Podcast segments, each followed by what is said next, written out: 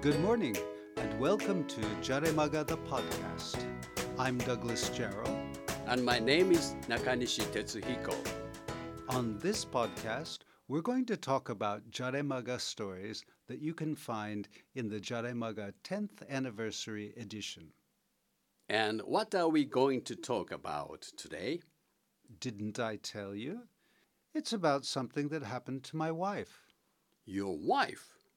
You have a wife. Yes, I, I thought you knew.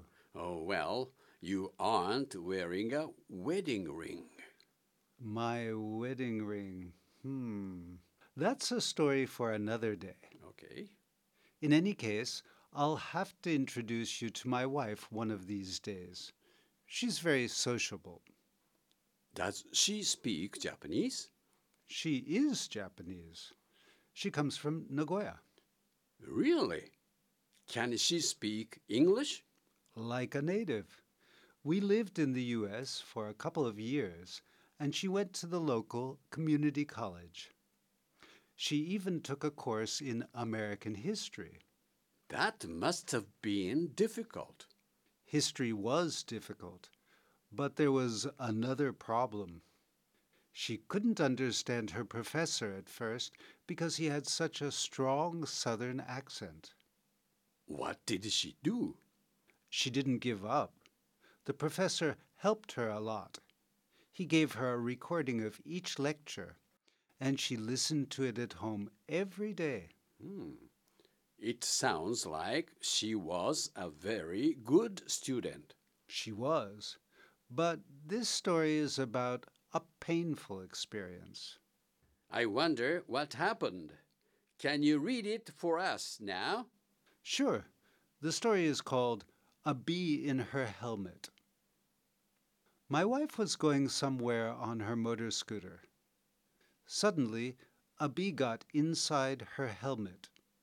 It stung her just above her right ear. She was planning to go shopping, but the sting hurt so much that she had to come home. The pain went away after 30 minutes, but it still hurt when she touched it. Now she understands how painful a bee sting can be. She remembers our poor younger daughter who was stung several times by bees when she was small. So, do you understand what I mean by a painful experience? Yes. Your wife was stung by a bee. That's right. Have you ever been stung by a bee? I think I was stung by a bee several times when I was a small child. What about you, Jarrell sensei? Hmm, the same thing happened to me. I was standing on a beach. And a bee stung you? Yes, a girl ran past me. She was running away from bees, and one stung me behind my ear. That's almost the same place your wife was stung. Yes. さて皆さん、sting、stung について意味はつかめたでしょうか語彙表現の整理をしておきましょう。ジャレル先生の後に続いてしっかりリピートしてください。どこかある場所へ Somewhere. 突然 Suddenly. 何々の中に入る Get inside. ヘルメット Helmet. 刺す Sting. 刺すスティングの過去過去分詞 Stung. 何々の上 Above. 痛み Pain. 消えるなくなる Go away. 痛む Hurt. まだ痛い It still hurts. まだ痛かった It still hurt. つらい苦痛な Painful. 何々でありうる Can be. 蜂に刺されること蜂刺され Bee sting. 覚えている Remember. かわいそうな Poor. Let's listen to the story again. This time, let me read it for you. My wife was going somewhere on her motor scooter.